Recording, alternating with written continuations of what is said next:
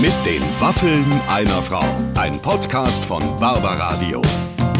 Das Radio von Barbara Schöneberger. So, liebe Leute, heute könnt ihr euch freuen auf ein neues Interview aus der Reihe mit den Waffeln einer Frau, denn heute kommt ein Mann zu mir, den ich mir tatsächlich lange als Interviewpartner gewünscht habe. Heute ist er endlich hier, Angelo Kelly. Clemens, bist du genauso verliebt wie ich? Ich jetzt ja. Ich muss ja zugeben und ich glaube wahrscheinlich, also ich kann mir vorstellen, der ein oder andere Podcast-Hörer hat es vorher auch im, im Kopf. Angelo Kelly, das Kind aus der Fußgängerzone Ja, mit dieser großen, der ist kein Kind Familie. mehr. Der ist kein Kind mehr. Ist das ein toller Mensch? Kann der toll Geschichten erzählen? Hat der Ja. bei Pavarotti in den... Äh, Sag, sag's nicht, sag's nicht, sag's nicht, sag's nicht. Unfassbar und so offen und ehrlich. Ich, ich, ich war restlos begeistert. Ja, ich, äh, einer meiner absoluten Lieblingsgesprächspartner. Ich hatte ihn ja schon ein paar Mal in der NDR Talkshow oder bei anderer Gelegenheit vor der Linse sozusagen und habe ihn mir unbedingt gewünscht, weil er ist für mich einer derjenigen, die ausstrahlen, ich habe alles gesehen und ich bin total glücklich mit allem, wo ich jetzt bin.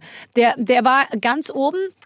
Ich würde noch nicht mal sagen, er war ganz unten, weil er hat halt einfach Straßenmusik gemacht. Er war immer unabhängig und er ist ein total gestandener Mann, der selber Familienvater ist mit fünf Kindern, der äh, alle managt, der äh, der total übrigens die Zügel in der Hand hat. Also der ist eben nicht das Nesthäkchen, Ja, ja, sondern der ist der Manager und hat einen totalen Überblick, ist ein ganz klarer, liebevoller Mensch. Ich bin total begeistert, denn Angelo Kelly ist wirklich toll. Jetzt viel Spaß mit den Waffen einer Frau.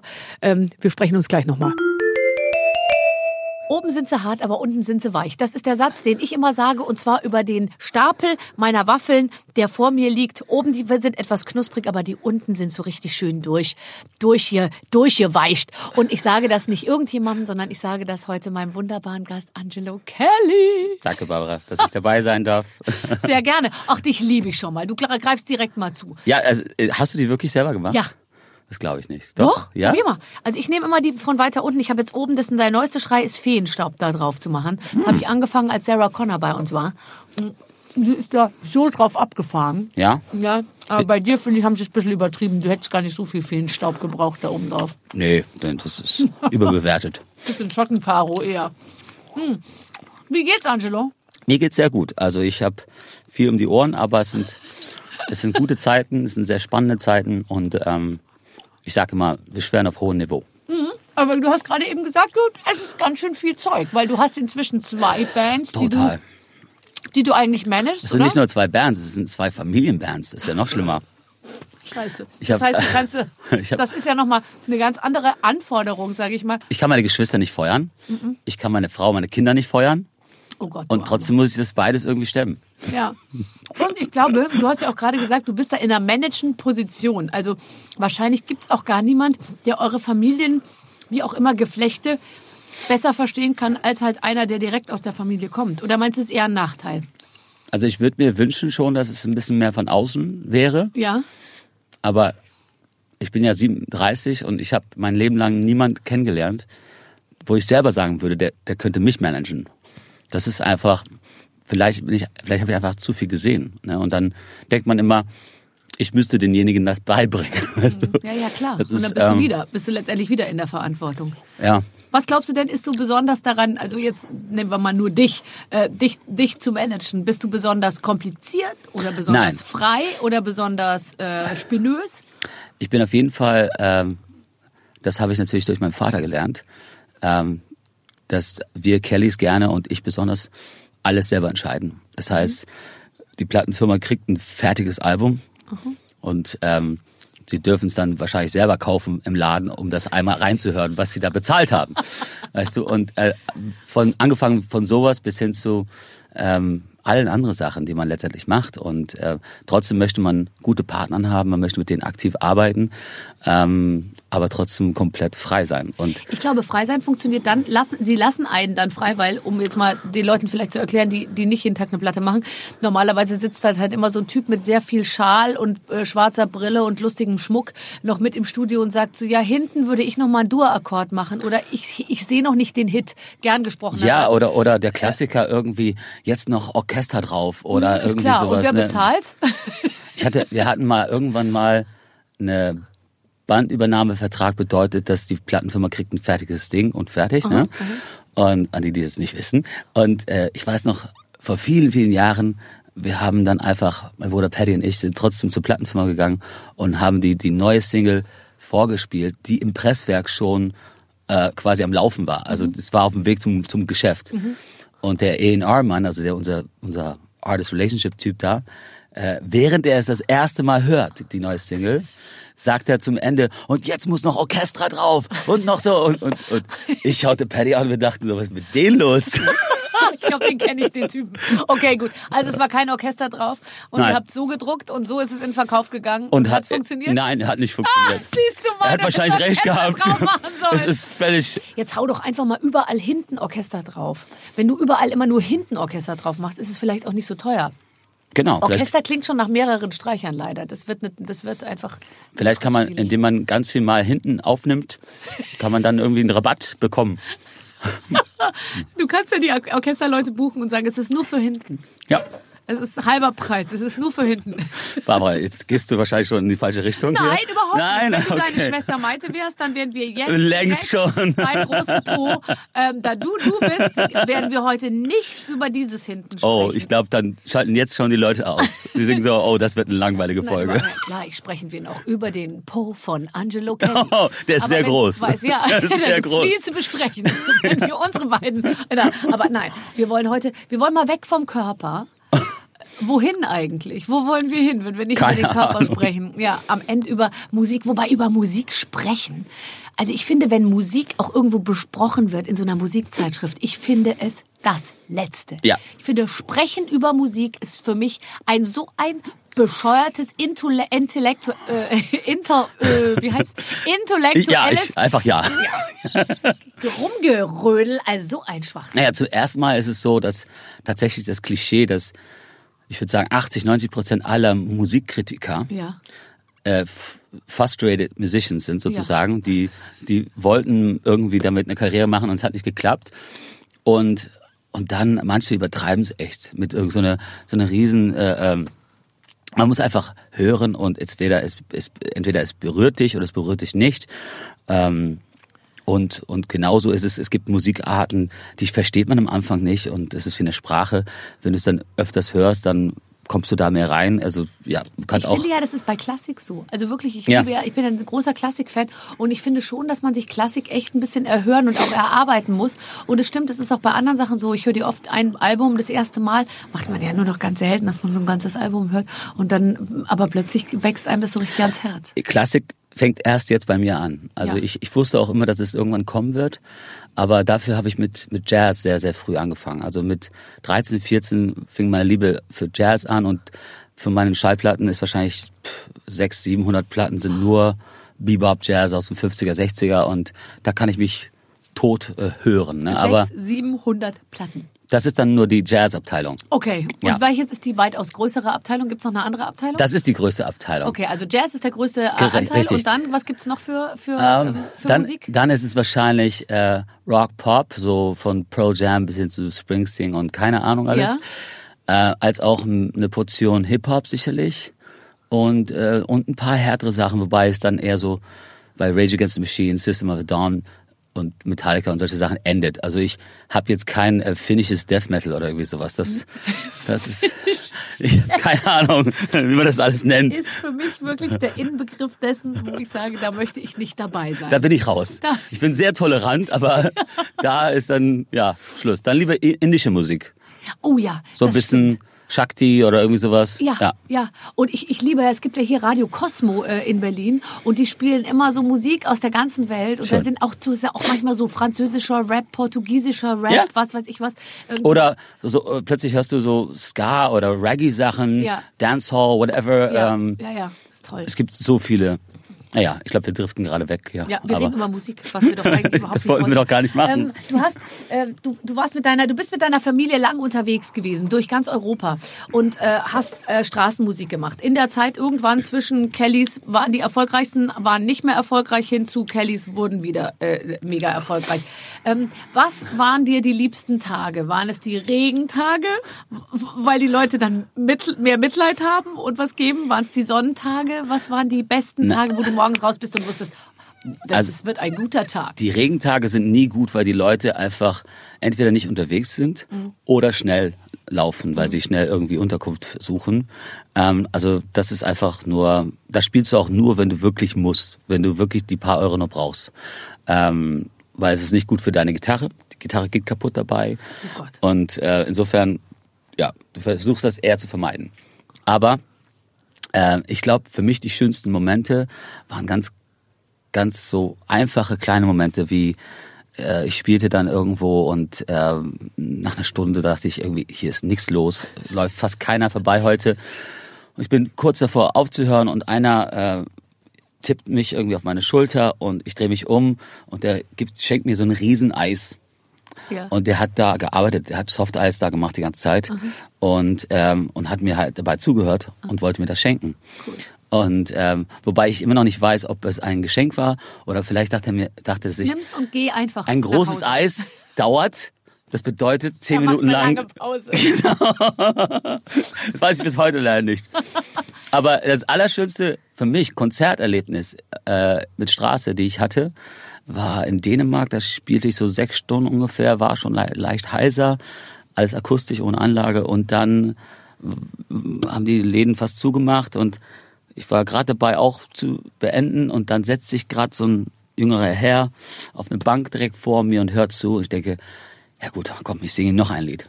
Und dann singe ich noch ein Lied. Und irgendwann habe ich dann 20, 30 Minuten nur für ihn irgendwie Vollgas alles gegeben. Und der stand auf, hat mir ein paar Euro gegeben, wir haben uns die Hand, Hand geschüttelt und das war's.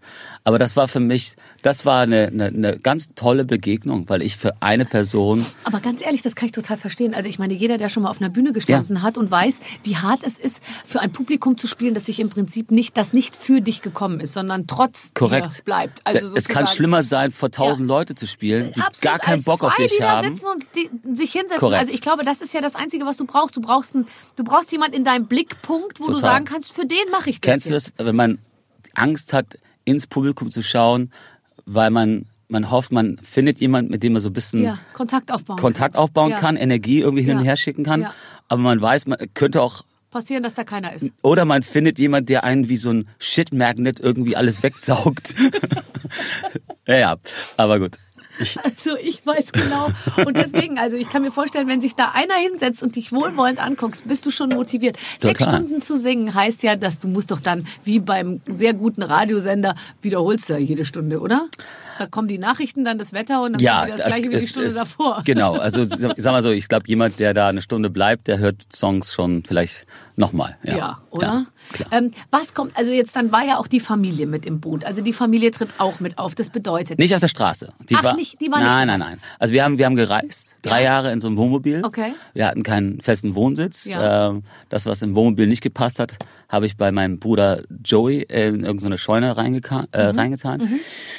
Und ja, hin und wieder waren wir in Deutschland kurz Stopp gemacht, aber ansonsten waren wir so ah, so okay. in Europa unterwegs. Also die Frau, deine Frau und die Kinder waren nicht mit auf der Straße Nein. im Sinne von mitgespielt. Du hast Nein, es alleine gemacht. ich habe das alleine gemacht. Das hätte ich denen auch nicht ähm, antun wollen. Also ich glaube, wir haben das mal zwei, drei Mal an einem Sonntag mal so ein bisschen zusammen getrommelt mit den Kids, Ja. so für eine halbe Stunde und die haben sich von den Geld dann irgendwie Eis gekauft und Ja. das war für die mal eine tolle Erfahrung. Die haben auch oft gefragt, ob die mitmachen können. Aber die Straßen, die können wunderschön sein, können aber auch richtig brutal sein. Du weißt halt nie, was kommt. Mhm. Deswegen, das ist, da muss man schon ein bisschen aufpassen.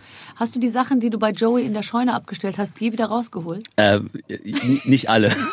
Die Joey, Sachen, er wird demnächst vorbeikommen, um die, sie zu holen. die Sachen, die ich nicht mehr wollte, die sind da sagen. Wir bringen es zu Joey. Joey, ich hätte auch noch ein paar Sachen, die ich gerne vorbeibringen wollte. Das ist kein Problem. Jo- Joey ist äh, der, Hat der Joey eine große Scheune? Der hat nicht nur eine große Scheune, er hat viele große Scheunen. Ach, das heißt, er verdient richtig Asche oder was? Aha, schon lange. Ah, ja, sag mal, da hätte ich mich Aber der- den Joey ein bisschen äh, besser halten sollen. Joey, Joey arbeitet auch wie, wie ein Berserker und ähm, ich find's immer sehr lustig, wenn dann Leute sagen, es gibt ja so ein paar Leute, die dann vor ein, zwei Jahren gesagt haben, oh, jetzt wo der Raab aufhört, Joey, da bist du hast ja keinen Job mehr. Ja, ja. Ich so, mm, ist klar. Ja, ja. ja, weil die Leute beurteilen nur das, was sie vor der Was sie Stunde sehen, ne? natürlich. Ja klar. Du, ich habe auch, ich muss ganz ehrlich sagen, bevor ich anfing, so richtig in die Moderation einzusteigen, wenn es dann hieß, ja der Udo Lindenberg oder der Peter Maffei, weil das Leute sind, deren Musik ich nicht höre und deren Karriere ich nicht ver ver ver verfolgt habe, da dachte ich mir manchmal, Mensch, der Udo Lindenberg, wie es dem wohl geht. Und, ja, ob der über die Runden kommt, das Atlantik ist, ist ja auch teuer und so. Das Bis ich mal gecheckt ja. habe, dass der jeden Abend vor 20.000 Leuten irgendwie spielt. Ja, Ja, beziehungsweise, auch nicht mit. beziehungsweise ich, ich, ich meine, es gibt bestimmt Leute, die auch äh, irgendwie denken, ach, aber das ist ja, Ja. ne? Ja. aber hat nie mehr Geld verdient als mit ihrem Musical. Ja, ja, Ne? ja, ja, ja, stimmt. Also das ist ja, Ja. die Macht letzten. ihr doch auch ein Musical? Wir sollten auf jeden Fall. Aber ob das dann jemals zustande kommt, weiß ich nicht. Aber unsere Geschichte tatsächlich ist so unfassbar eigentlich, Dass, dass du man selbst nicht glauben kannst. Ja, ja, Das korrekt. würdest du dir gerne nochmal anschauen als Musical. Auf jeden Fall. Also Aber ob ich das meine, ein, geht's ja nicht. ob das ein Film ist, eine Ja. Serie oder ein Musical oder alles, ähm, es ist eigentlich finde ich nur eine Frage der Zeit, dass wir das irgendwie mit den richtigen hinkriegen und äh, weil das das ist dafür prädestiniert. Na klar, die Songs gibt's schon und Du ich meine, hast- alles die ist Musik erfolgreich. ist- Udo Jürgens mit seinem Musical ist erfolgreich, aber ist erfolgreich. Ja und äh, nichts gegen Udo, aber Ja. äh, wir reden hier dann gleichzeitig über eine Familie, Ja. die sowohl Schicksalsschläge hat als auch rauf und runter Ja. und dieses absolute irgendwie ne verrückte Geschichte äh, und dann die Musik dazu über die Jahrzehnte immer wieder die die richtigen Songs, die dann auch die Story miterzählen. Aber das wäre eine gute Idee. Allerdings, der Cast äh, wird teuer, also die Besetzung bei zwölf. wie viele Kinder? Zwölf? 14?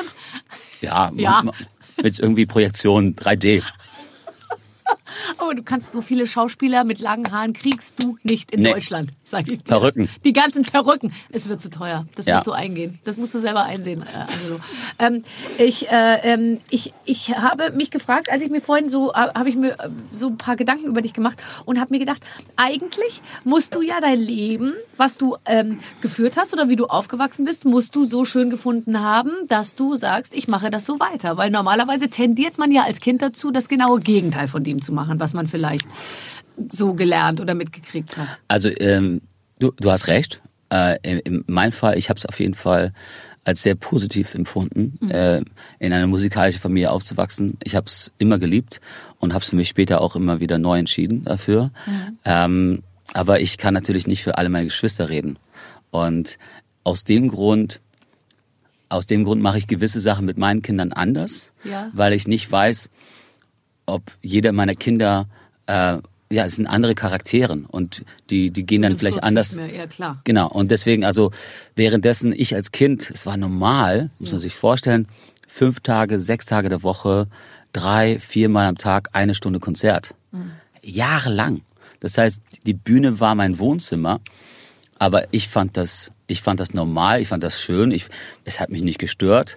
Ähm, aber das würde ich meinen Kindern nicht, nicht antun, weil ich, ich weiß, das ist vielleicht nicht für jeden. Deswegen machen wir 30, vielleicht maximal 50 Konzerte im Jahr. Wir versuchen alle zwei Jahre vielleicht ein Album hinzubekommen. Die Kinder schreiben auch mehr und mehr Songs, das heißt, sie entwickeln sich dann auch. Und jetzt fängt der Kleinste an, auch zu singen auf der Bühne. Der ist irgendwie dreieinhalb. Der singt jetzt Wonderful World. Das, das, das ist so unfassbar. Das erste Mal, äh, das war jetzt letzte Woche, das erste erste Mal, dass er auf die Bühne dann seine Strophe dann wirklich direkt beim ersten Mal sofort drauf war. Der Hammer. Ähm, und der fertig war und ich habe echt, ich habe Geheult. ich habe Ja, ich klar. geheult. Ich konnte den Rest des Songs fast gar nicht mehr singen, Singen, ja, weil ich, ich war so, es ist unfassbar, ne? Und ähm, Aber es ist ja klar, ich meine, der sieht euch, der, jeder will da mitmachen. Willst ja nicht als, als, als äh, ja, also sagen wir mal so, was wir machen ist halt, die Kinder können jederzeit von der Bühne runter. Mhm. Es müssen auch nicht alle mitmachen. Ähm, ich bin sowieso der Einzige, der eine Verpflichtung den Veranstalter gegenüber hat. Mhm. Und aber ich möchte, ich möchte diese Ebene ermöglichen, dass die es wahrnehmen können, wenn sie wollen. wenn sie wollen, genau. Korrekt. Ja. Weil mir wurde das ermöglicht und ich, ich fände es eine Schande, das denen nicht zu Zu erlauben, zu, ermöglichen. geben. Aber wenn sie heute sagen, Papa, ich möchte Steuerberater werden. Dann sage ich, ähm, super, ich bräuchte einen.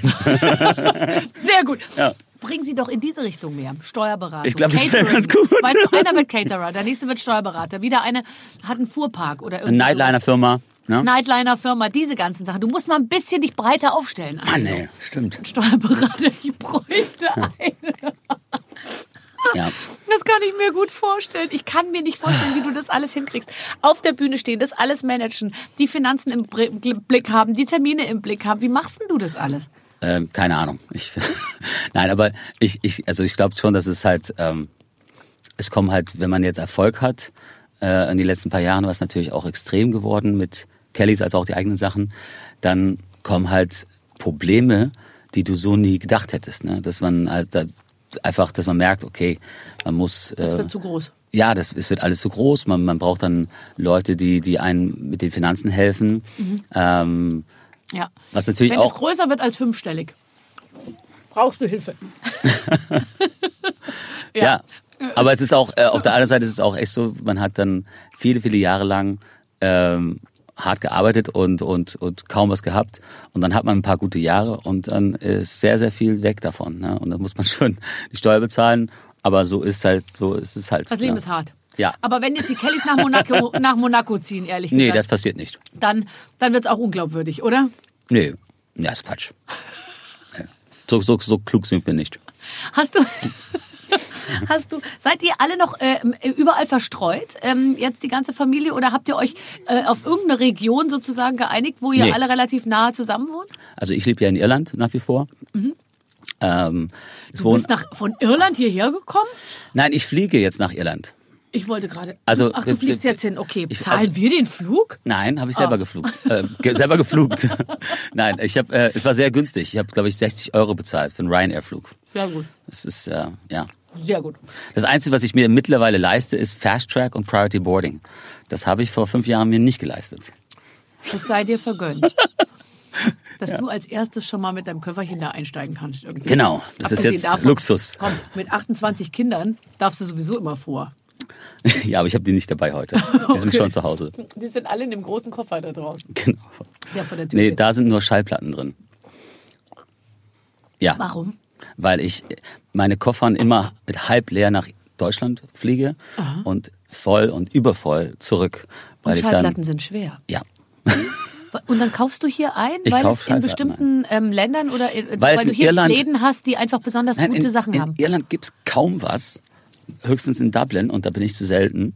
Aber da, wo wir leben auf dem Land, äh, da ist ja nichts weit und breit. Ja. Und wenn ich schon mal irgendwie in viele Großstädte in Europa unterwegs bin, ähm, dann versuche ich auch hin und wieder mal so ein Stündchen mich da irgendwie, ne? Und wir reden über Schallplatten im Sinne von Schallplatten. Also Korrekt. nicht CDs oder nein, irgendwas, nein, sondern nein. es sind richtige Richtig Schallplatten. Vinyl-Schallplatten und ähm, Das ist ja toll, da hältst du ja den ganzen äh, Schallplattenmarkt sozusagen, äh, den europäischen So äh, aus. Festland-Schallplatten äh, genau. Hängst du, hältst du am Laufen. Die haben die letzten paar Jahre haben die einen großen Wachstum wegen mir gehabt.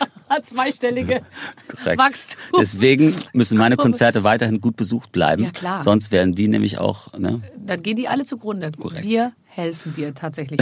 ähm, ähm, stimmt es, dass Eric Clapton euch mal eingeladen hat, die Kellys? Oh ja, das stimmt tatsächlich. Äh, Wie, wie kam es dazu, dass Eric Also- Clapton auf euch auf, also ich meine, auf euch aufmerksam ist was anderes, aber wie ist er tatsächlich mit euch in Kontakt getreten? also das klingt jetzt ein bisschen verrückt, aber das war äh, 96 bei Pavarotti and Friends.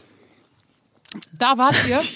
Ja, du Ihr hast wart bei angefangen Pavarotti and mit, ja, Friends? Wir waren, äh, ja, Die CD habe ich gekauft. Es gab die jedes Jahr. Es gab, das war so eine Reihe an, ich würde sagen zehn Da waren Jahre lang. alle Eric Claptons Ding, äh, alle, alle, Auf alle. jeden Fall äh, in dem Jahr, wo wir da waren, und wir haben auch mit ihm gesungen. Ähm, das, was wir mit ihm gesungen haben, das war ganz schlimm. Äh, aber Was egal. habt ihr gesungen, sagst du? Ach, das war grauenvoll. Wir waren so unvorbereitet.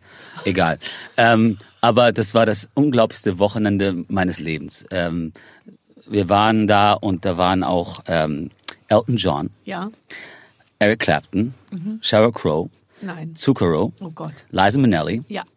Pavarotti selbst natürlich. Ähm, und dann die Band von Eric Clapton. Das war Steve Gadd an den Drums, ein absoluter Gott. Pino Palladino, Bassist, der auch mit äh, John Mayer und allen möglichen Sachen. Ähm, auf jeden Fall, das war ein unf Joan Asborn, sie war auch da. Das war ein unfassbares Wochenende und ähm, Und ihr mittendrin. Eric Clapton hat uns beim Soundcheck beobachtet. Wir wussten es Gott sei Dank nicht. Und kam dann, als wir runtergingen, zu uns und fragte uns, woher wir herkommen. Und er, er wollte uns äh, zu sich nach Hause, nach England einladen. Und wir so, wow, ja, ja, ja. Und wir waren so auf dem Höhenflug damals, dass wir einfach vergessen haben, paar Jahre lang, uns bei ihm zu melden. Super, oder? Aber jetzt mal ganz ehrlich. Ist das nicht scheiße? wenn ihr dem, dem heute eine Postkarte schreibt, Vergiss es. Da erinnert Nee. er sich. Nein. bitte. 25 äh, äh, äh, Langhaarige. langhaarige äh, äh, äh, Menschen, die so wie ihr aufgetreten sind, Ja. singend. Der, der weiß Ich sag immer, ein, ein Berg voller Haare, die da Ein, unterwegs ein Berg voller Haare. Ja. Oh, und dann wart ihr bei Pavarotti. Und wo hat er, wo war das damals? In den Caracalla-Thermen? Nee, das denn war äh, Modena. Und der hat da ja in der Nähe gewohnt und wir waren vorher bei ihm zu Hause. Bei Pavarotti. Ja, und haben mit, ihm gegessen und der hat so einen riesen Mit ihm Pferd. gegessen heißt ihm beim, ihm Essen zugeschaut. Der hat uns schon was abgegeben noch. Ähm, aber weißt du, das allererste. Sehr familiär, das klingt ja toll. Ja, und das allererste Mal, wo wir Pavarotti ähm, begegnet haben, war tatsächlich in, in Paris. Äh, da war ich so zwei Jahre alt, zwei, drei Jahre alt, also viele Jahre vorher, Anfang 80er. Und er hatte seine Garderobe neben uns. Wir waren in so einer TV-Show. Wir hatten so eine ganz kleine Welle in Frankreich, so ein bisschen bekannt. Und dann sind wir abgehauen, irgendwie, ich glaube, Behördenstress oder was auch immer. Ne? Ähm, Kein Steuerberater. so zum Beispiel. Wir sind nach Amerika dann. Aber auf jeden Fall, wir waren in der TV-Show mit Pavarotti und er hat seine Garderobe direkt neben uns gehabt. Und ich habe dann immer wohl als kleiner Zweijähriger geklopft und dann immer abgehauen. Dann hat er immer aufgemacht. Ich habe ihn also wahnsinnig gemacht. Ja. Und dann, als er gesungen hat, bin ich wohl in die Garderobe rein und habe in seinen Mülleimer gepinkelt. Ja. Und äh, das war der Anfang einer ganz, ganz tollen Beziehung mit äh, Pavarotti. sozusagen deine Duftmarke hinter, hinterlegt. Es war Rock'n'Roll. Rock'n'Roll, ohne zu wissen, was Rock'n'Roll ist. Sozusagen. Korrekt, korrekt. Also, Nee, ist und, aber Jahre später, wie gesagt, waren wir dann eingeladen für Pavarotti and Friends. Und da hast du ihm noch mal eine kleine Probe abgegeben. Nein, gesagt, nein. Aber was er immer gemacht hat, auch ein paar Jahre später, als ich dann schon 18 war, wenn er mich gesehen hat, er hat mich immer genommen und mich richtig gequetscht. Ja. Ich sag immer, also ich bin dann quasi, so fast in ihn rein, ne, irgendwie und und er hat immer gesagt, my friend, my friend. Ach, es war ein so Ja, Herzensmensch. glaub ich. Uns gegenüber auf jeden Fall. Ja. Er konnte natürlich auch eine absolute Diva sein, aber das war unfassbar und so, dass ich, wenn ich heute seine Musik höre, mir echt, ja, jedes Mal wäre ich sehr emotional. Ja, Fall. ich, ich habe einmal, ein Freund von mir hat erzählt, dass er im, im Reisebüro war. Ich muss nur gerade dran denken an die Geschichte. Und da waren zwei alte Frauen und die eine sagt, two tickets to Lanzarote. Und dann sagte der andere, I thought Pavarotti was a singer. Nein, Ich weiß nicht, es fällt mir nur gerade so ein. das war super. I thought Pavarotti was a singer. So, Ja, ach toll. ja. Ja, also das, das klingt schon mal gut. Das heißt, ihr seid eigentlich sozusagen nicht nur mit den mit mit der vollen Breitseite der des, der der deutschen Jugend und der deutschen Bevölkerung in Berührung gekommen, sondern auch mit den ganzen großen internationalen Stars, von denen du ja damals und ihr alle wahrscheinlich noch gar nicht verstanden habt, wer das eigentlich überhaupt Doch, ist, oder? doch. Ich war also. Du warst ich, ja noch so klein. Ja, aber nee, ich war ich, 13, 14. Ich war schon ein großer Fan dieser Künstlern. Also das, ich war ja schon sehr jung, auch sehr musikbewusst und und auch sehr, ähm, also Eric Clapton für mich war ja auch super, super wichtig, ganz klar. Also das, das war schon alles unfassbar. Aber weißt du, irgendwie komischerweise, wir haben immer wieder Berührungen mit solchen Leuten gehabt oder auch Bruce Springsteen oder wie auch immer. Aber letztendlich, ähm, nichtsdestotrotz, glaube ich, haben wir in Zentraleuropa und gerade in Deutschland haben wir schon am, am meisten geschafft. Und, und, ähm, und ich finde das auch, heute verstehe ich, dass es, dass es fantastisch ist. Ich glaube, ich glaube, man darf nicht dieses, diese Falle äh, reinfallen, so ich, ich muss unbedingt international sein. Das ist komplex, weißt du. Und äh, wir singen nicht Deutsch, wir singen Englisch und Ihr können. seid ja selber schon international, weißt Ja, du? whatever. Aber, aber weißt du, nur weil wir in Amerika nicht äh, riesig waren, äh, heißt das nicht, dass man weniger wert ist oder sonst was. Also das, es gibt ja tolle Künstler aus Deutschland, die können außerhalb Deutschland, Österreich, Schweiz gar, nicht erst spielen. und wir durften in ganz Europa spielen und äh, und insofern, das ist alles schon ganz toll. Ja. Aber haben die euch dann auch als Deutsche gesehen? Nein, ihr wart für die immer die die Nein, wir waren einfach zu abgefahren. Wir waren ja, Ja. also wir waren ja keine klassischen Deutschen oder so. Nee. Und ähm, aber wiederum die Iren haben uns auch nicht als Iren gesehen. Ähm, die Iren haben uns nicht als Deutschen gesehen, das das nicht. Und wir haben da auch in Irland auch Top 5 Erfolge gehabt und so. Aber die Engländer, die haben Probleme mit uns gehabt, also das Medienwelt. Weil die, für, für die war es so, nee, ihr kommt aus Deutschland, Produktion und, und Firma und alles und äh, wir wollen davon nichts haben, sozusagen. Das war in den Na- tut's mir 90er. Ich, whatever, aber England war wesentlich schwieriger tatsächlich. Und ich glaube, äh, Irland ging ziemlich leicht und, und wir hatten ganz große Angebote in Amerika, also unfassbare, also Disney wollte einen Film machen und all möglichen solchen Sachen. Aber ähm, ich glaube, es war gut, dass wir das nicht gemacht haben, weil wir, wir konnten mit was wir um uns herum hatten, ko- konnten wir schon nicht mehr nachkommen. Wir waren schon so völlig Voll, ne? voll und äh, das. Ihr habt ja. mal in einem Schloss gewohnt tatsächlich, oder? Ja, das war. Ähm, War das eine gute Zeit oder? oder nein, nein. Also ich, ich würde sagen, das war Schloss Gümlich hieß es. genau, ne? das war so zwischen 98, 99 bin ich dann schon irgendwie von zu Hause abgehauen. Ich war dann 17 und äh, und kurze Zeit später sind ja auch die, die Älteren alle Stück für Stück rausgezogen. Ich glaube, mein Vater dachte, indem man ein Schloss kauft und es groß genug ist und genug Platz, dann hat jeder irgendwie so Freiraum Freiraum, ja. und kann vielleicht auch Familien gründen und trotzdem bleibt es zusammen. Aber das war, weißt du, das ist so läuft's halt nicht. Ne? Jeder muss doch seinen Weg gehen einfach. Wenn du mit 17 abgehauen bist, wo bist du denn dann hin? Ab Nach Holland. Einmal über die Grenze, bist du weit gekommen. Nein, ich bin nach Holland zu einem, einem Campingort, ähm, äh, Andijk heißt das, glaube ich, wo ich als Kind schon mal war. Komisch, ne? Wie man so auf so, so sagt, denkt so, oh, das war schön damals, da gehe ich hin. Und dann bist du da, bist du da hin und wie? Und, und hast dann, wo, wie hast ich du habe dann, dann, gelebt? Was hast ich, du gemacht? Ich habe ein bisschen Straßenmusik gemacht dann. Okay. Ja, aber ähm, dann auf jeden Fall kam ich irgendwann zurück, aber ich, ich habe nie wieder zu Hause gelebt. Ich habe Ja. dann einfach dann eigene Wohnung und so weiter und, so Und fort. ehrlich gesagt, also wenn ich dein Alter und dein, dein, deine Biografie richtig in Erinnerung habe, hast du ja dann ziemlich zügig auch begonnen, eigene Familie zu gründen. oder? Korrekt. Ich war ja da schon äh, mit Kira zusammen. Wir waren schon ein Paar und äh, zwei Jahre später haben wir dann äh, Gabriel bekommen. Ja. Mit, äh, mit 19, 19 bist du. Vater geworden. Ja. ja. War ein, äh, ein Wunschkind. Also es war schon eine bewusste Entscheidung. Ja. Es ist ja auch, ich meine, ihr seid zusammen, die ganze Familie ist zusammen. Das spricht ja auch dafür, dass das alles irgendwie richtig war. Ja, sagen wir mal so, ich habe ich hab sie schon als Kind kennengelernt. Das heißt, wir, wir kannten uns schon sehr lange, beste Freunde. Ich glaube, das ist super wichtig. Ich glaube, wenn man jemanden lange kennt, dann, dann ist das schon mal eine gute Voraussetzung. Ne? Kannst du Und dir vorstellen, ein Tinder-Date zu machen?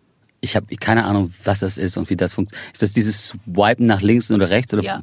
Ich, ich kriege immer von meiner Freundin die Sachen weitergeleitet. Hallo, ich bin Marc. Ich kann lecken wie Lassie Ach du und äh, b- bin äh, diese Sachen. Also, ich hab Äh, nur wenn davon du ge- Fragen hast, wenn du es mir nicht glaubst, ruf mich doch einfach an. Sowas. Wahnsinn. Und dann mit Fotos dazu. Wir könnten schöne Fotos von dir machen und dann Wahnsinn. und dann bist du einfach, du bist musikalisch. Du könntest dich ja anders präsentieren. Müsste ja nicht La- Lassie-mäßig sein. Ich kann auch sagen, ich kann auch Double Bass. Ich kann auch Double Bass. Und dann sollen sie erst mal googeln, was das ist. Zwar nur sehr kurz, aber ich kann Double Bass. Oh Mann. Also das heißt, du das totale Rockstar-Leben hast du gar nicht so richtig ausgelebt, wenn du Nein. mit der Kira schon, Nein, nicht was, Zehn Jahre zusammen nicht, warst nicht was 17. Frauen und, und Drogen angeht. sondern? Alkohol. Ach so, ich wollte gerade sagen, äh, bleibt da noch was? Nein, nein, nein. Aber also für mich war Rock'n'Roll immer auch einfach das, das Leben, was wir geführt haben. Weißt du, ich meine, wir haben so viel gereist, wir haben äh, auch sicherlich Privatjets und den ganzen Quatsch und alles. Aber für mich war auch Rock'n'Roll, dass wir äh, ja auch in so einen in so alten Doppeldeckerbus die Straßen noch gespielt haben, wo es dann manchmal minus 15, minus 20 Grad war und dann hattest du Doppelverglasung, also Eis drin, ne? Und und das der Bus, der das war ein Gefrierfach und da hattest du Unterhose, lange Unterhose, Hose an, Socken, nochmal Socken drüber, dann eine Plastiktüte äh, und dann in die in die Stiefeln rein, die Fell hatten und so dann mit drei vier Decken dann nachts einfach einschlafen und aber weißt du, das war super. Das waren viel bessere Zeiten als später im Schloss. Das waren, weil wir waren eine Einheit und wir waren unfassbar stark. Ja klar, ab minus 20 Grad ruft man auch als Familie zusammen, sage ich mal. Nein, Oder aber- da bist du, aber- da bist aber du dann, wirklich, das also- ist ja immer so, wenn in der Deutschen Bahn mal die Klimaanlage ausfällt, lernt man gleich alle kennen. Ja. Also es ist tatsächlich so, dass man in einem Ist plötzlich wie in der einem DDR. Plötzlich, ja, hat man gleich so ein Gemeinschaftsgefühl.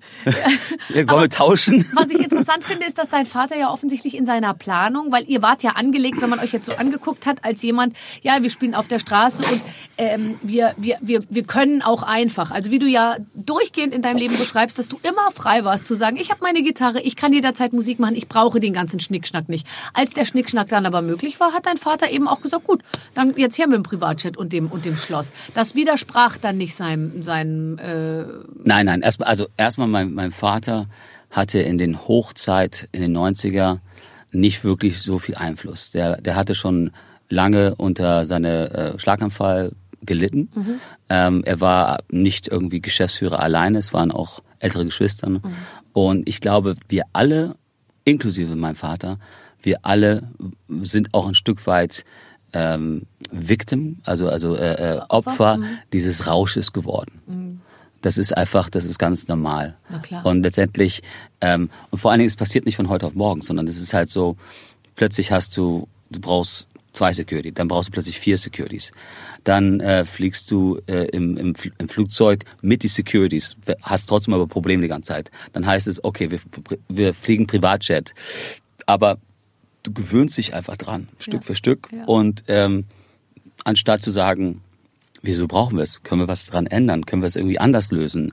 Du gehst einfach irgendwie Klischees nach und ähm, ja, aber letztendlich äh, bin ich froh, das alles erlebt zu haben, weil das, das eine Wahnsinnserfahrung gewesen ist und, und ich, Ich finde, man kann über dich wirklich, und du wirkst auch so, ich, jedes Mal, wenn ich dich treffe, habe ich so das Gefühl, du hast es, you, you had it all, weißt du? Also, Ich hab mein Stück vom Kuchen Leute, gehabt. Ja, nee, aber das meine ich nicht. Ich meine nicht jetzt viel Geld oder so, sondern Weißt du, bei wem ich das auch so ein bisschen, ich jetzt nicht, dass ich alle internationalen Stars kennengelernt habe, ich habe ab und zu mal mit Robbie Williams zu tun gehabt. Ja. Und ich hatte das Gefühl, wenn du mit dem redest, der ist ähnlich auch offen wie du, weil der das nehme ich einfach aber als Kampfkompliment. Nein, aber der hat für mich auch, äh, genau wie du, verkörpert, ich habe alles gesehen Hm. und ich bin jetzt hier, wo ich bin und jetzt habe ich das Gefühl, jetzt ist es so irgendwie, also der, der ist auch durch so viele ähm. Wellen seines Lebens Ja, ja. gegangen, glaube ich. Der hat nämlich nochmal das Pop-Business und das Show-Business nochmal ein bisschen anders äh, definiert, als, als du das hast.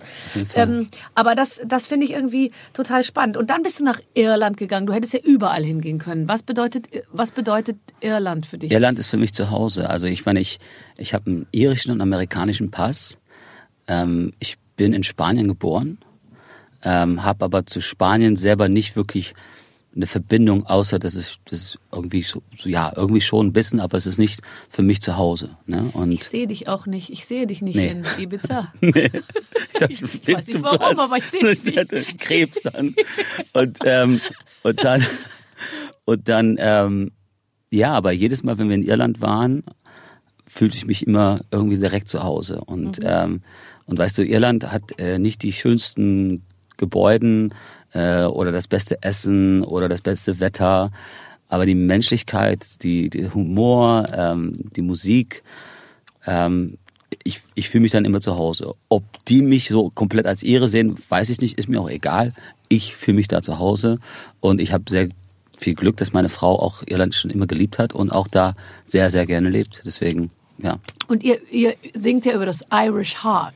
Das, das hat sich irgendwie schon auch entwickelt, dass wir sozusagen durch das Leben in Irland die letzten sechs, sieben Jahren ähm, auch die Musik, die traditionelle Musik sich auch bei uns sozusagen reinbringen In konnte. eure Musik irgendwie. Korrekt. Und, und, und ich, also ich versuche versuch es auch ein bisschen zu nützen dafür, um mich damit zu befassen. Wir haben gerade das, vorhin das Ding gehabt, dass jede Musik ist auch eine Sprache. Das heißt, du hörst, ich habe früher traditionelle irische Musik gehört und fühlte mich angezogen, aber ich habe es nicht verstanden. Die Struktur, wie es funktioniert, was Ah, ist ein Jig, okay. was ist ein Reel, ähm, wie, wie, nee, wie, wie sind die Unterschiede und aber ich habe dann durch das Leben da und um, erkundigen, ich habe einfach auch den, den, den Reiz gehabt, so das, was du in Pubs manchmal hörst, nur rein musikalisch, wird selten mit Gesang verbunden. Es gibt dann so Gesang, irische Musik, so, so einfach so Balladen oder was auch immer Songs. Und dann gibt es das einfach nur rein instrumental, wo man vielleicht eher dazu tanzt. Ja. Und für mich war es so, ich wollte unbedingt gucken, kann man die ein bisschen mehr auch zu, zueinander bringen. Und die eigenen Songs mit so Jigs und Reels und, und das ist etwas, was ich in den letzten Jahren viel gemacht Du hast habe. gerade die Geige angedeutet, spielt eine große Rolle in der irischen Musik, oder? Die Fiddle, ganz klar. Die Fiddle. Äh, aber ich würde sagen, dass absolut ultimative irische Instrument ist die Ilian Pipe. Das ist also die irische Das ist nicht Dudelsack. Dudelsack. Ah ja, doch, okay. Die Mhm. Dudelsack, die man in Schottland kennt, ist dieses sehr laute, militärische, so, weißt du, und Ja. die Ilian Pipe ist diese ganz süß klingende, komischerweise, weißt du, selbst Braveheart, wo es um einen Schotten geht und der, der rennt dann über die Berge, dann haben die natürlich einen irischen Pipe benutzt, weil es klingt schöner. Weil es einfach schöner ist. Korrekt. Ja. Und, also äh, die haben sie geklaut. Von Mel Gibson in einem schottischen Rock mit der Pfeife aus Irland. Das ist die Kombination, die mich zum Träumen bringt. Richtig. Tatsächlich. Genau. Hast du denn einen schottischen Rock dabei? Nein. Schade. Auch nicht zu Hause. Auch nicht zu Hause. Musst du ja auch gar nicht. Ähm, wer spielt bei euch die Alien Pipe? Äh, wir haben einen, einen, einen Pipe Player, also äh, Callum Stewart, der war letztes Jahr oder ist immer noch äh, in Schottland Musiker des Jahres Nein. gewählt für, vom BBC. Ja, Das ist toll. ja, auf jeden Kannst du mir Fall. auch mal vorbeischicken. Den bringst du beim nächsten Mal mit. Nein. Der passt in den Koffer. Wenn du sagst, du kommst halb leer mit dem Koffer, kannst du ihn doch auf der Hinreise, kannst du ihn in den Koffer. Wir, wir werden es besprechen. Ja. Aber, aber die Musiker, die wir bei uns haben seit einigen Jahren, sind, sind ganz, ganz tolle Leute. Die, du würdest sehr viel Spaß mit ihnen haben. Es sind richtig gute, gute Menschen. Das glaube ich sofort. Und ich glaube, dass bei euch, wenn sozusagen die Familie so gro- eine große Rolle spielt und das Zusammengehörigkeitsgefühl, dann kommen da ja auch nur Leute dazu, die auch diesen Spirit haben. Total. Also es, zu 50 Prozent ist es das Können, Ja. aber es ist mindestens 50 Prozent das Menschliche. Und die Mentalität. Und, so. Mhm. und ich habe dann eigentlich Leute, die 10, 20 Jahre mit mir konstant arbeiten, wenn, wenn, wenn das irgendwie musikalisch weiterhin passt Ja. und das Menschliche sowieso, dann ist mir das super wichtig. Du bist ein treuer Mensch einfach, glaube ich, in Ähm, deiner ja. Grundveranlagung. Also solange es geht. Ja. Es gibt ja Momente. Stimmt. Und manchmal geht es halt nur zwei Monate. Nee, aber manchmal muss man getrennte Wege gehen. Manchmal ist es einfach auch, manchmal entwickelt sich jemand anders auch in eine falsche Richtung. Kannst du Ähm, also so ein Gespräch führen, äh, schwer. ab morgen ohne euch und so? Schwer. Kannst du das? Oh, Also ich, so jemand loslassen ist echt schwer. Also das ist, äh, ja, schlimm ist es vor allem, wenn man, wenn man ihn schon losgelassen hat und man muss es ihm dann noch sagen. ja, oder beziehungsweise wenn man es versucht noch zu schleppen und irgendwie, Ja. das macht es ja nicht besser. Nee, ne? morgen äh, rufe ich an und so. Bringt nichts. Ja. Was ist, wer, was ist momentan dein absoluter Lieblingssong? Oh, Nicht nur unter deinen eigenen, sondern auch äh, äh, von allen anderen, die momentan so äh, aktuell. rumschwirren. Oh mein Gott. Ähm, da fällt mir spontan nichts ein. Ich habe All-Time-Favorites natürlich. Zum Beispiel? Äh, Vincent von Don McLean. Ich auch. Das ist, finde ich, Starry, Starry Night. Finde ich auch. unfassbar. Also die Lyrics von diesem Song Finde ich und auch, auch. dieses Tempo-Change und alles. Finde ich auch. Es ist ein absolutes Meisterwerk. Finde ich ganz genauso wie du. Finde ich auch. Habe ich jetzt letztens erst wieder ähm, ausgepackt und irgendwie ganz oft gehört. Ja. Das ist nämlich das bei mir leider. Ich packe keine Schallplatte mehr aus. Ich mache dann nur noch, ich höre dann ganz wenig Musik, seit ich CDs aus CD-Hüllen in große Mappen einsortiert habe. Seitdem- dann habe ich in dem Moment aufgehört, Musik zu Ja, hören, weil nee. dann wurde es kompliziert. CDs ist auch echt, eigentlich das wird sterben, die CDs. Ich glaube, ähm, aber was ich an Vinyl mag, ist, dass man, dass man sagt, ich tue jetzt diese Platte an Und die und, bleibt. Und ich. Mhm. I'm going for a ride now. Ich werde jetzt mitgenommen und ich bin nicht ständig am Hin und Her schalten und weißt du so, sondern ich, ich, zwinge mich, eine Platte durchzuhören. Und dafür muss es natürlich auch eine gute Platte sein. Aber dann entsteht mehr als nur ein Layer von einem Song, sondern äh, entsteht ein ganzes, ein ganzes musikalisches Erlebnis ne, letztendlich. Und ich glaube trotzdem noch weiterhin an das Konzept eines Albums, äh, auch wenn das in der heutigen Zeit verschwindet. Ähm, ich finde, es hat auch eine auch eine ganz, ganz große Stärke. Ja, dass man so äh, hörst du, dass man, dass man ein Album auch als Gesamtkonzept, also nicht nur besteht aus lauter Einzelsongs, die für sich stehen, sondern dass es eben auch was damit zu tun hat, wie die Dramaturgie aufgebaut ist und so. Ja, oder eine gewisse Handschrift oder eine gewisse Zeit, die gecaptured wird. Ja. Aber äh, letztendlich, ähm, ja, ein, ein Album, was das ausstrahlt, hat natürlich noch mal mehr Stärke als nur Playlists. Ne? Hörst du, äh, wo hörst du Musik? Also ich höre zu Hause auf Weil Vinyl. Schallplatte kannst du ja schlecht auf dem Kopfhörer irgendwie irgendwohin mitnehmen, ne? Genau, und, und dann unterwegs Streaming. Also das heißt, äh, ich habe wahrscheinlich jahrelang schon keine CD ausgepackt oder gekauft.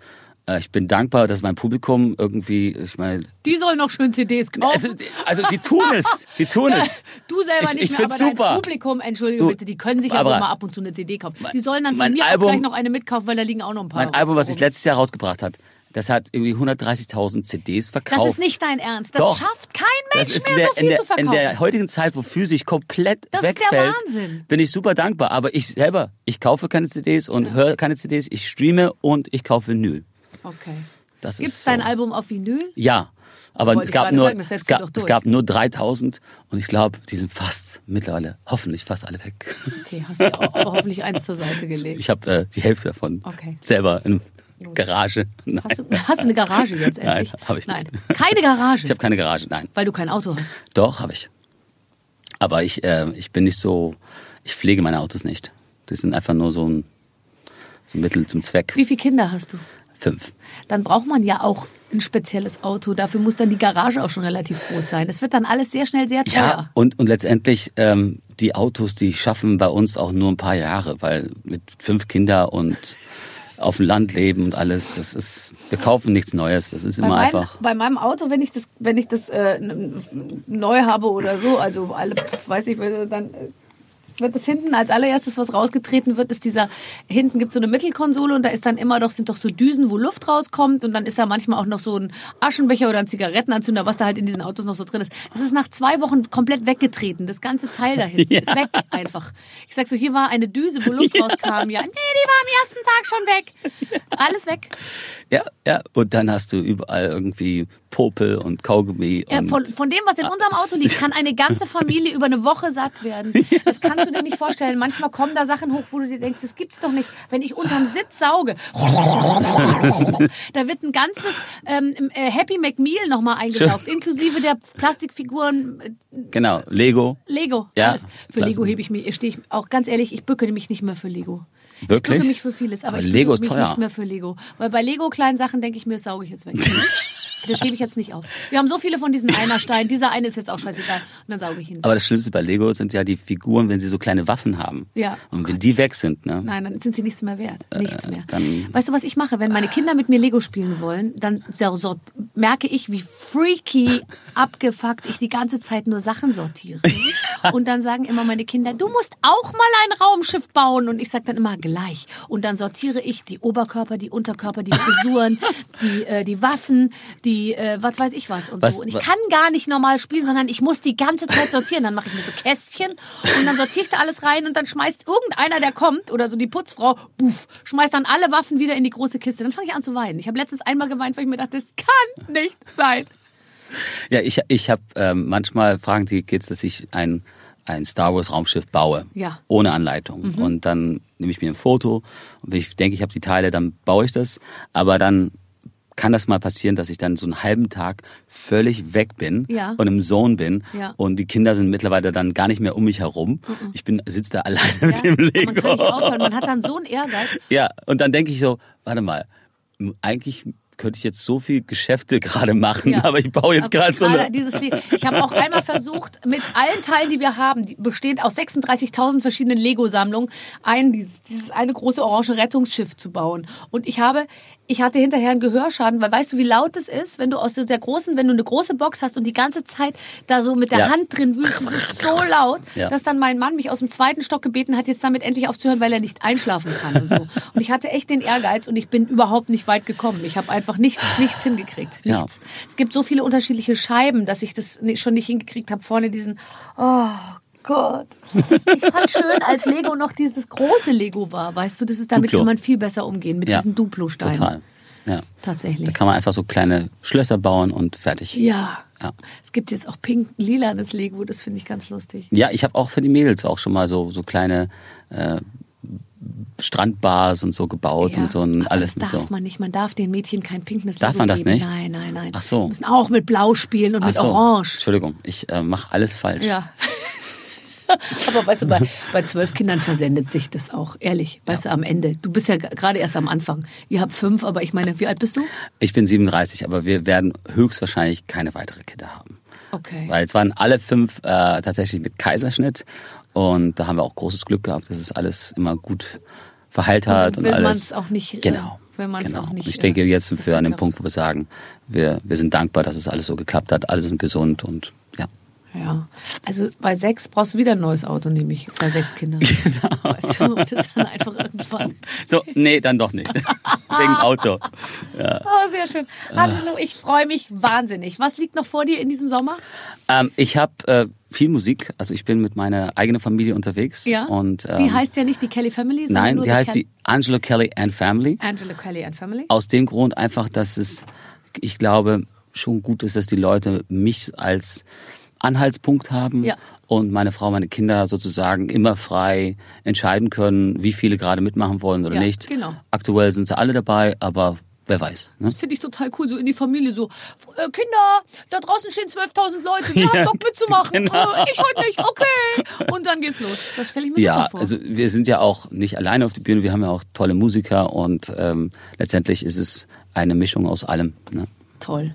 Also ich, äh, ich bewundere dich, finde dich großartig. Du kannst jederzeit wiederkommen. Sag dem Rest deiner Familie, die noch nicht hier waren, sie Auch wenn ich nicht so derbe bin. Auch wenn du nicht was bist? Nicht so derbe bin. Nicht so derbe. Derbe. so derbe, weil wir nicht, weil wir jetzt gar nicht über Sex gesprochen Genau. haben. Wir haben über Also, deine fünf Kinder gesprochen. aber- da kann sich jeder schlaue Mensch den Rest dazu denken. Siehst du, das ist das Problem bei Instagram. Man sieht dann immer nur diese ganz kleinen Clips. Ja. Und dann kriegt man den falschen Eindruck. Bei mir hier, gell? Ja, ja. Nee, es stimmt. Das möchte ich auch an dieser Stelle nochmal sagen. Für Leute, die bei Instagram meine kleinen Filme gucken, Das ist nicht eine Stunde lang. fälschlicherweise denken, dass wir hier nur Schweinereien besprechen. Das stimmt nur in Teilen. Äh, äh, Die meiste Zeit hangele ich mich an der Biografie meiner, meines Gastes entlang und bin froh um jeden ähm, kultivierten Beitrag. Der muss halt von euch kommen. Verstehst du? Dankeschön. Ich hab das nicht drauf. So, ich freue mich, dass du hier warst und ähm, ein, ein, eine schöne Nacht, einen schönen Tag und komm gut zurück nach Irland mit dem vollen Koffer Ja, Schallplatten. richtig. Tschüss, Danke, Angelo. Barbara. Tschüss. So, das war tatsächlich ein super Gespräch, oder? Angelo Kelly heute bei den Waffeln einer Frau. Mir hat sehr viel Spaß gemacht. Clemens, dir auch, oder? Spitze. Du hast, du hast einen ganz kleinen Fehler gemacht, Barbara. Was? Du hast ihm ein, eine so gute Idee gegeben. Ja, das Und Musical. Das Musical. Und da hättest du doch direkt mit Tantiemen, prozentualer Beteiligung Ja, irgendwas. das stimmt natürlich. Das ist mir auch aufgefallen als Kohle jetzt. ja, ja. Ich glaube nämlich auch, dass der mit dieser Idee geht der jetzt los und und. Oh, aber ich gönn's ihm. Ja, ich gönne es ja. ihm. Ich will keine Tante. Nee, okay, ich möchte, der der soll alles behalten für sich und seine reizende Familie. Das war Angelo Kelly, aber das ist ja noch nicht alles, denn es gibt natürlich tausend Gespräche mit vielen, vielen spannenden ähm, äh, anderen Leuten, vom Schauspieler bis zum Sänger. Es waren ja alle schon hier. Jürgen von der Lippe hatten wir letztens. Ja. Äh, Paulina Roginski, äh, Caroline Herfurth, Bosshaus und, und, und, und. Alle. Und, Und, es kommen ja noch viel mehr, weil ehrlich Ja. gesagt, ich möchte jetzt nicht übertreiben, aber alle wollen kommen. Ja. Und werden sie auch. In den nächsten Wochen, jede Woche gibt's eine neue Folge des Podcasts mit den Waffen einer Frau. Wir hören uns hoffentlich demnächst und bis dahin alles Gute, eure Babsi. Mit den Waffeln einer Frau. Ein Podcast von Barbaradio. Das Radio von Barbara Schöneberger. In der Barbaradio App und im Web. barbaradio.de